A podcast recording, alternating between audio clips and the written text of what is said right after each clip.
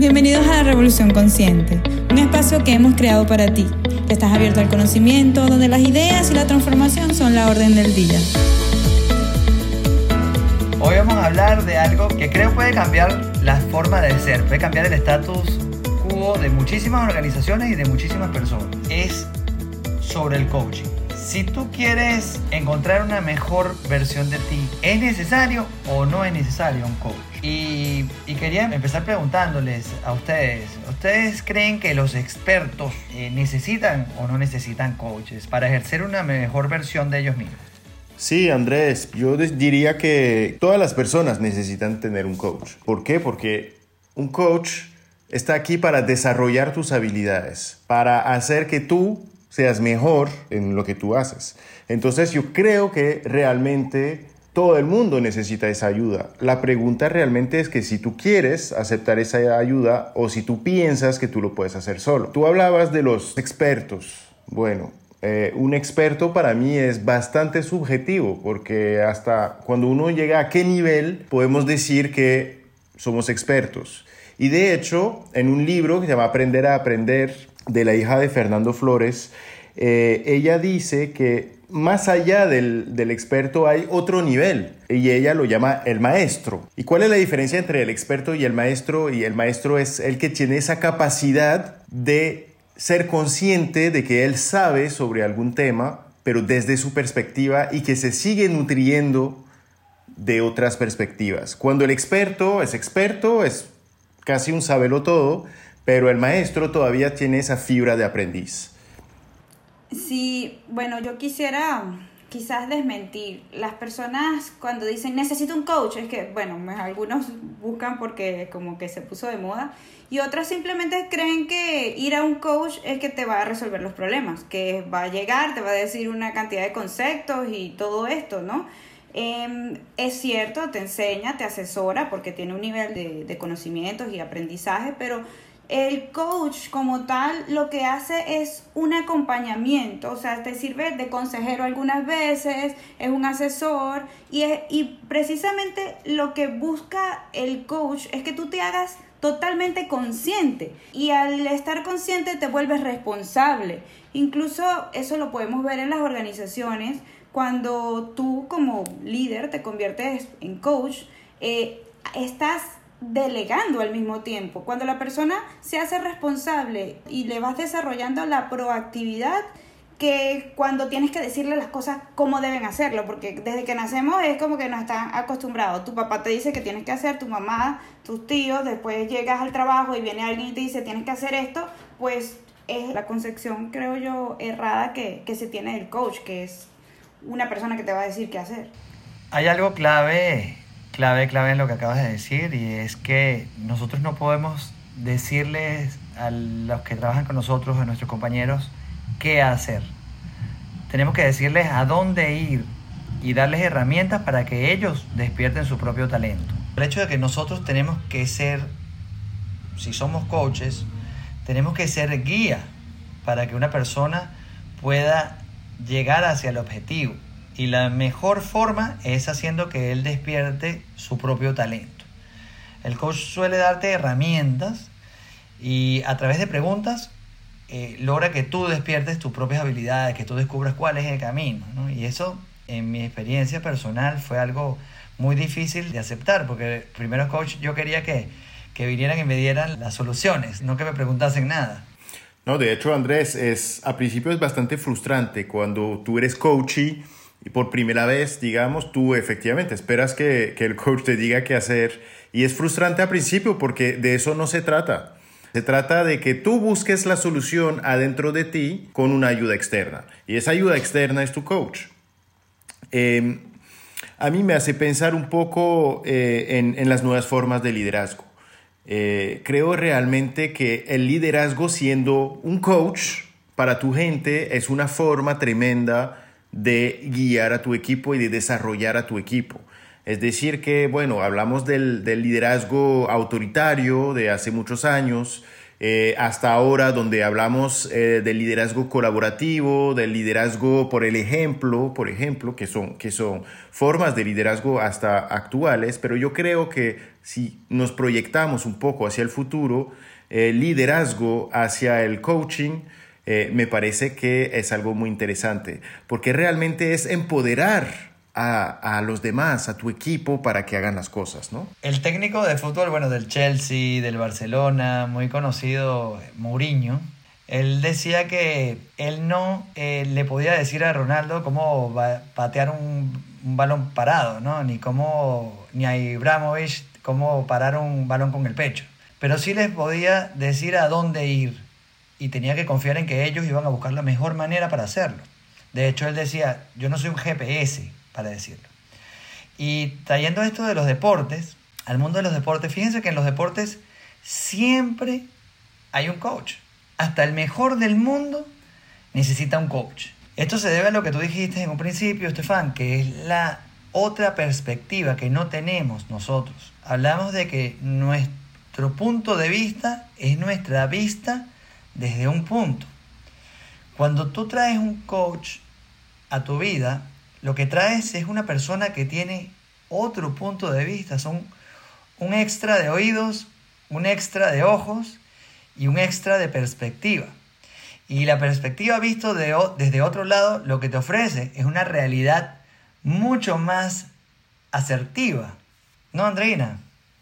Sí, Ciertamente, y Andrés, ahora que, que, traes los deportes a colación de lo, de lo que estuve estudiando, se hizo como un experimento con un equipo de tenis, donde trajeron coach disfrazados de coach de tenis, pero de esquí, para ver que no solamente el coach o la concepción anterior era que se enfocaban en la técnica, aquí es también cambiar el estado mental de, de las personas, que en este caso son los coaches, y empiezan a ver como otras perspectivas, otras cosas que están faltando dentro de, del equipo más allá de la técnica. Y ahí lo aterrizo a mi vida porque eh, yo tengo un coach de crianza para el caso de mi nena y con esto quiero decir que no necesariamente es un mega experto esta persona que te va a servir de compañía porque mi coach de crianza no tiene hijos, por decirte un ejemplo. Entonces, ella ve y asesora desde lo que debería ser y con su concepción de, psicólogo al mismo tiempo. Entonces un coach es, también te diversifica a ti y no necesariamente tiene que estar dentro del rol que tú mismo estás desempeñando. Y eso es básicamente lo que ocurre dentro de los equipos de trabajo.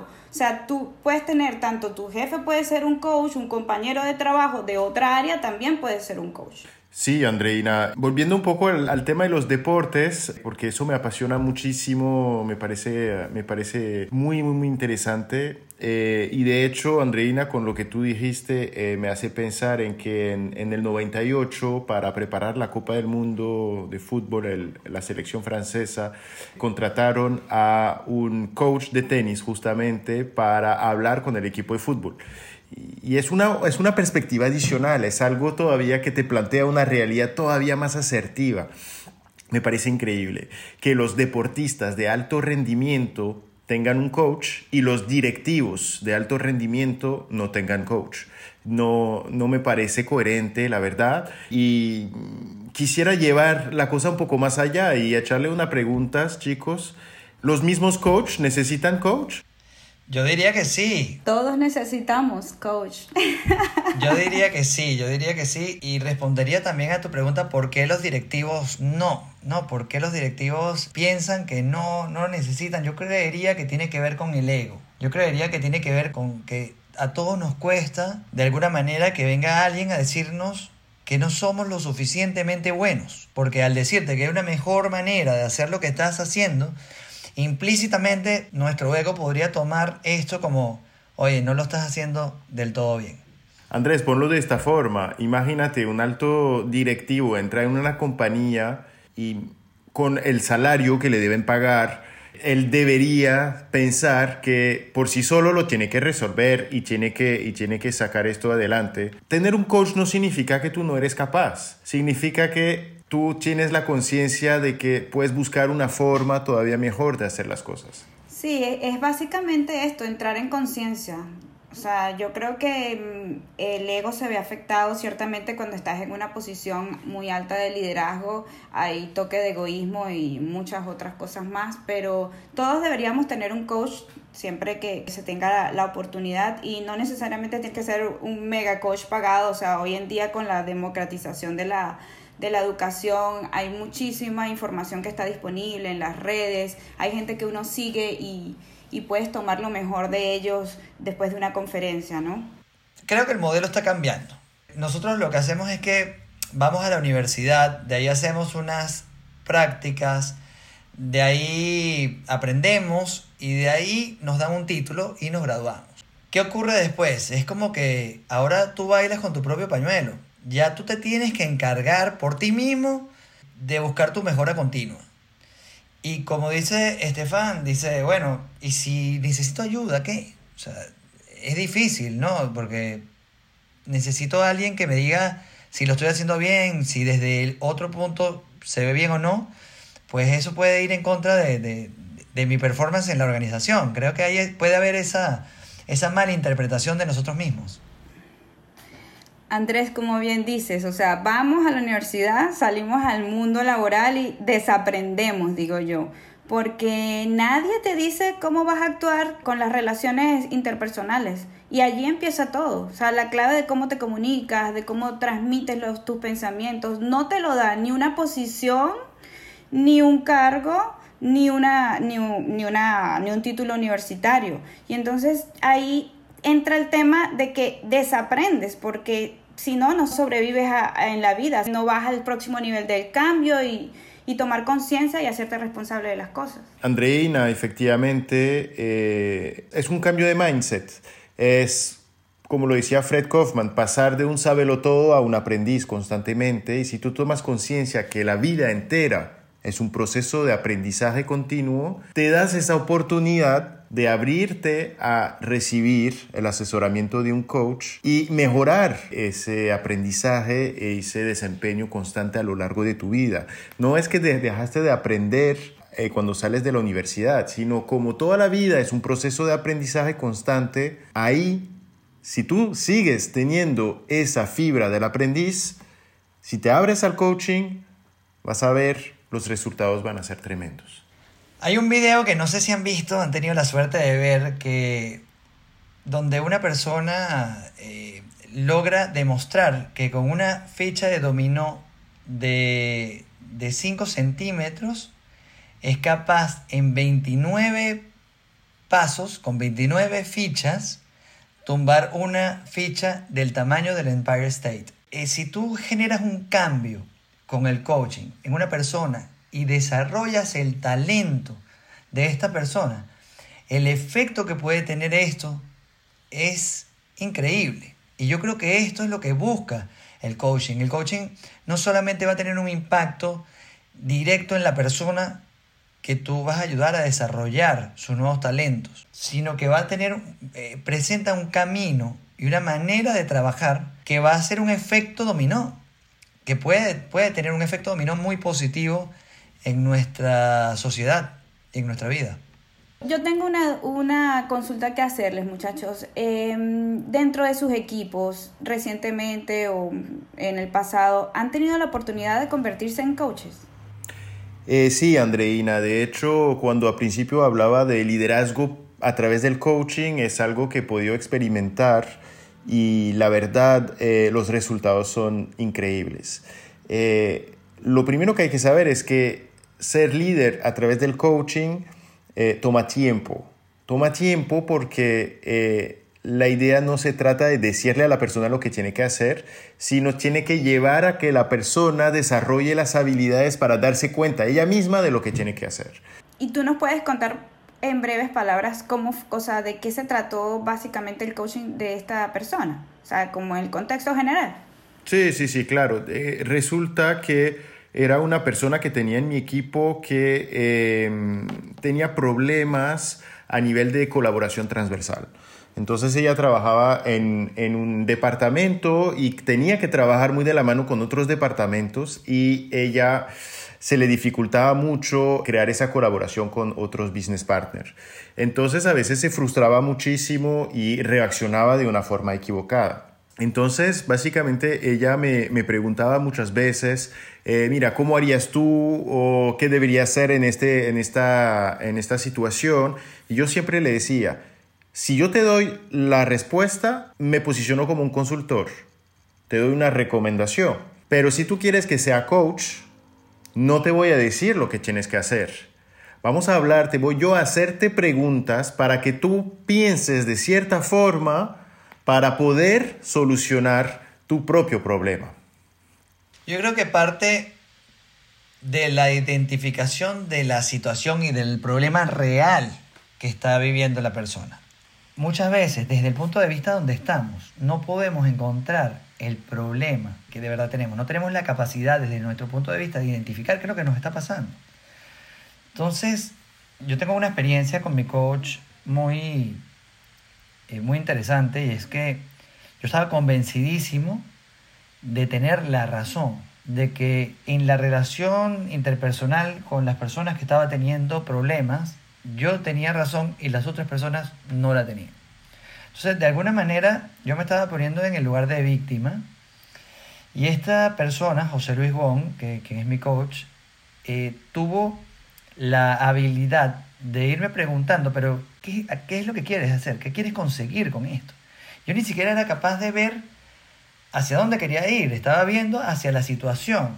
Y esta persona me llevó primero a ver a dónde quería ir y después a entender el problema que estaba viviendo y ver que si seguía haciendo lo mismo, pues no iba a conseguir resultados diferentes. Primero me puso en una situación en donde tenía que elegir o tienes razón y ya tuviste la razón y con eso te quedas, o consigues lo que quieres conseguir. Definitivamente tuve que cambiar la forma de hacer lo que estaba haciendo, la manera de hacer las cosas, y al cambiar eso empecé a obtener definitivamente resultados diferentes, que me llevaron a la consecución de muchos de los objetivos que tenía, que tenía pendiente por, conseguir.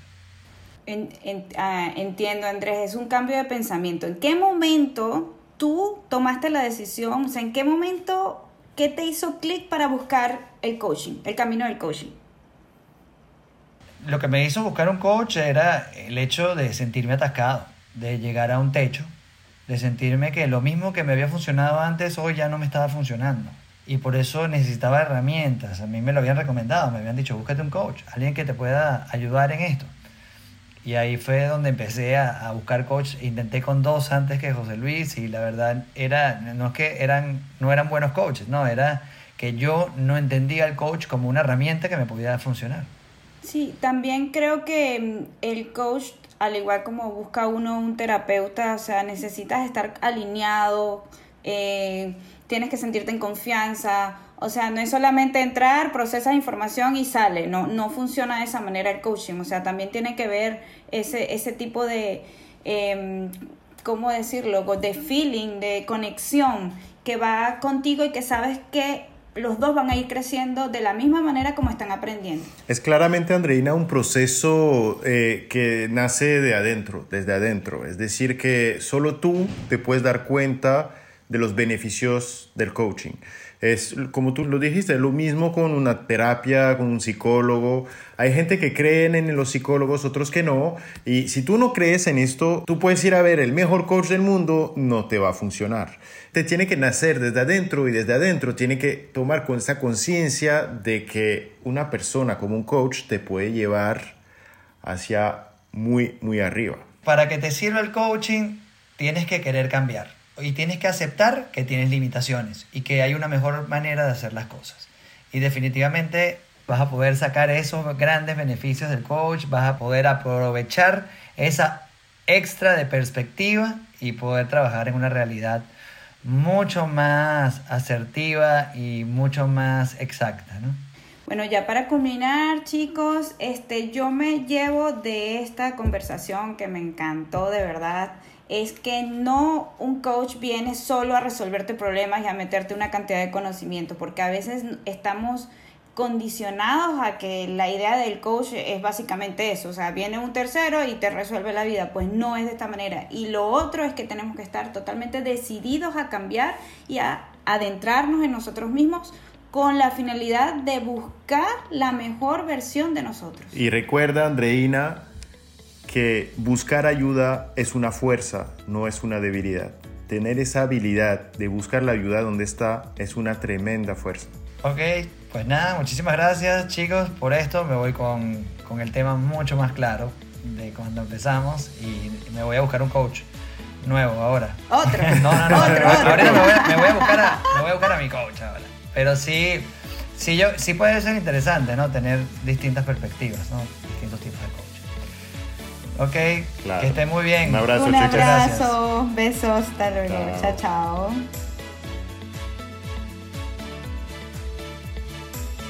Una vez más, gracias por darle la oportunidad a revolucionar tus pensamientos. Si te ha gustado este podcast o piensas que a alguien le puede interesar, pues no dudes de compartirlo.